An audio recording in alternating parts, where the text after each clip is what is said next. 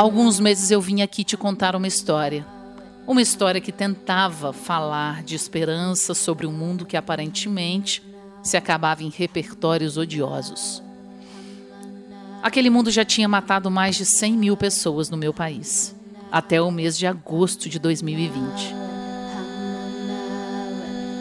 Mal sabia eu que estaria outros meses depois redigindo algo sobre o triplo ou quádruplo de vidas desencarnadas por óbvias e notórias ingerências políticos sociais do Brasil.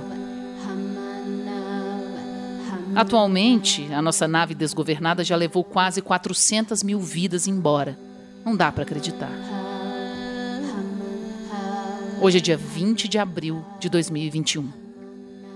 A gente não fica chateado, a gente fica puto e a gente fica exausto. Essa história que eu contei de agosto de 2020 veio em forma de podcast aqui no Banana da Terra e em forma de vídeo no Aconteceu na Caturra no YouTube.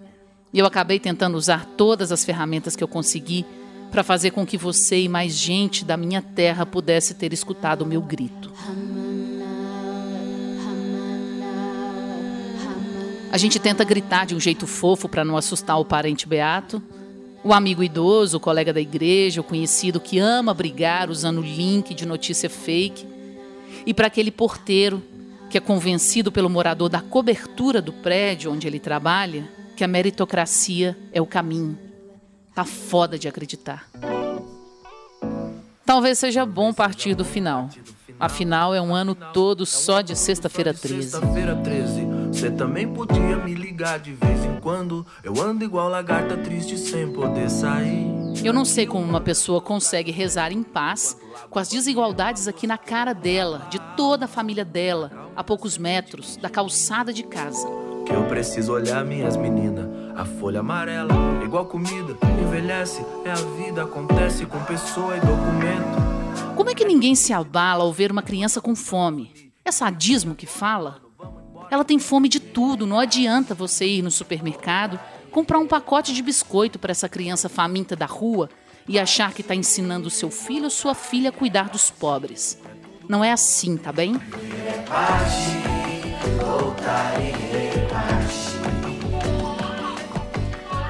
Esse é o Emicida. E é tudo para ontem. A fome é maior do que um pacote de biscoitos. Essa criança tem fome de dignidade e o seu pacote de biscoitos não é a renovação do seu seguro no céu. Eu já ouvi certa vez de uma pessoa que ela havia passado fome. E eu respondi: Não, amigão, desculpe. Mas pelo que você acaba de me contar da sua história, Ficar com fome um dia que lhe tenha faltado o almoço ou jantar não é passar fome. Quem passa fome, passa fomes. Essa frase é minha. O abandono, o descaso social, a não lealdade ao povo, o sadismo latente, severo, ardente, cruel e imoral. Abandono endossado por nós privilegiados e por você, cidadão de bem, sem meias palavras. O Criador deixou a humanidade aqui na Terra e foi para algum outro lugar do cosmos. Um dia, ele se lembrou de nós e disse: Ah, eu deixei minhas criaturas lá na Terra. Preciso ver que elas se tornaram. Mas enquanto fazia esse movimento incrível de vir até aqui nos ver, ele pensou: e se eles tiverem se tornado algo pior do que eu posso conceber? O melhor seria não ter um encontro pessoal com eles. Vou fazer o seguinte Vou me transformar em uma outra criatura para ver as minhas criaturas. Ele se transformou num tamanduá e saiu pela campina. Em certo momento, um grupo de caçadores, munidos de bordunas e laços, se encostaram numa paisagem, avançaram sobre ele, o prenderam e levaram para o acampamento com a intenção óbvia de comê-lo. Duas crianças gêmeas que observavam a cena evitaram que ele fosse levado para a fogueira. Ele então se revelou para os meninos, que antes que os adultos descobrissem, acobertaram a sua fuga. Do lado de uma colina, os meninos gritaram: Avô!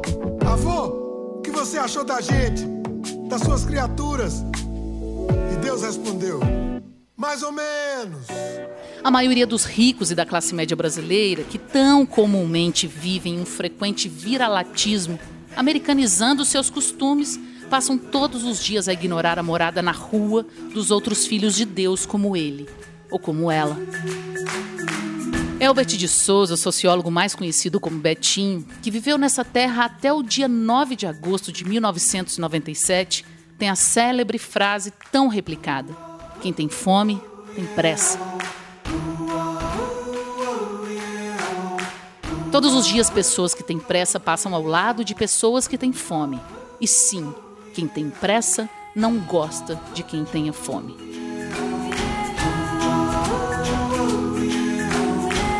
A minha morada privilegiada me aperta os pés, me aperta a alma.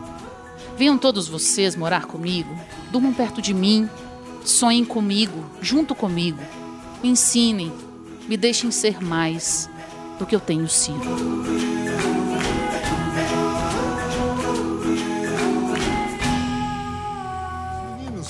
e antes que os adultos descobrissem a Esse texto que você ouviu aqui neste episódio de hoje, ele está no álbum É Tudo Pra Ontem, do Emicida.